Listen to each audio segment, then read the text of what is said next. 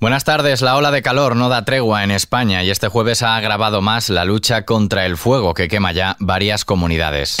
XFM Noticias con Daniel Relova.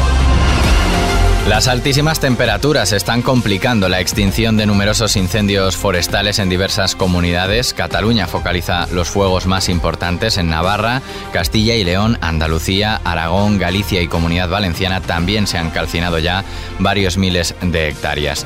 En el plano político, Feijó le reprocha a Sánchez que su solución perfecta para bajar gas y luz no ha funcionado.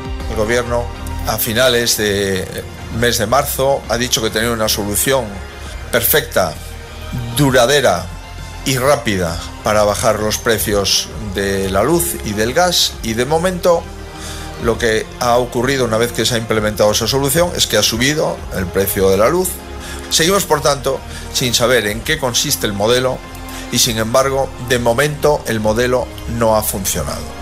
El presidente del PP, Alberto Núñez Feijóo, ha reprochado al presidente del gobierno Pedro Sánchez que la solución para tratar de bajar el precio de la electricidad poniendo un límite al del gas no ha funcionado. Feijóo ha considerado que es necesario que el gobierno de Sánchez adopte planes que minoren la inflación y no la sigan incrementando. Para ello ha insistido en la propuesta del PP para hacer frente a la crisis económica. Sánchez por su parte defiende el mecanismo que limita el precio del gas y ha manifestado que supone un acuerdo muy importante para España. En su intervención, durante la clausura del Congreso del Global Mobility Call, Sánchez ha asegurado que España seguirá trabajando junto con la Unión Europea para reformar un sistema de fijación de precios de la electricidad que considera trasnochado e injusto.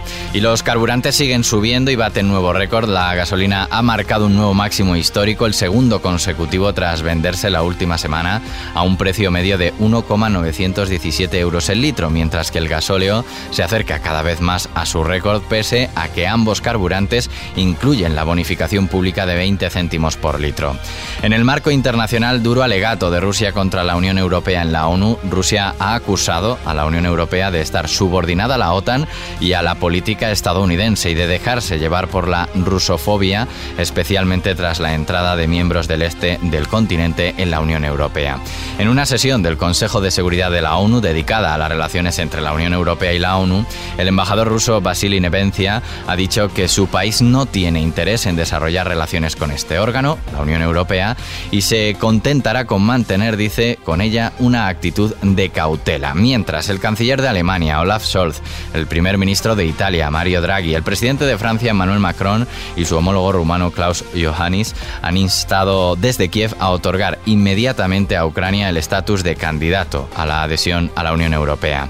De vuelta a nuestro país, el Tribunal Tribunal Superior de Justicia de la Comunidad Valenciana ha citado a declarar como investigada el próximo 6 de julio a la vicepresidenta y consellera de Igualdad Mónica Oltra por la gestión que hizo su consellería de los abusos a una menor tutelada por parte de su exmarido. Tras conocerse esta noticia, el presidente de la Generalitat, Chimo Puig, expresaba así su respeto a la justicia.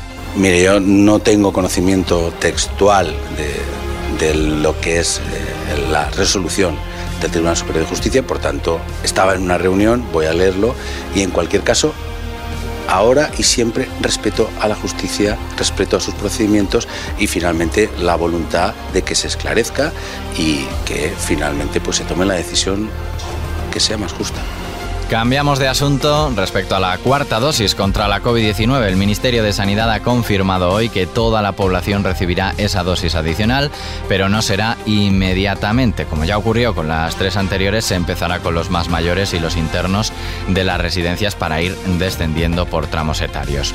Y tres días para las elecciones en Andalucía. Los líderes del PSOE, de Vox y de Ciudadanos, Pedro Sánchez, Santiago Abascal e Inés Arrimadas, participarán este viernes en el último acto de sus partidos antes de la las elecciones, al contrario que el presidente del PP, Alberto Núñez Feijóo, y la líder de Unidas Podemos, Yolanda Díaz, que no estarán presentes en el cierre de la campaña. Y terminamos con música.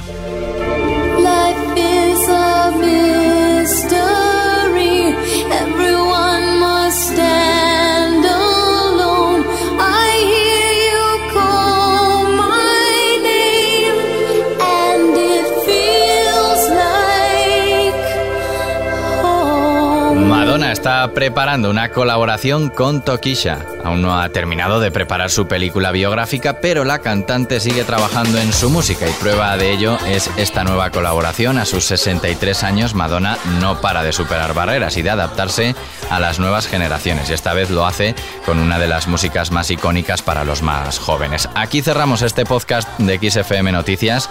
La información sigue actualizada en los boletines de XFM. Hasta la próxima.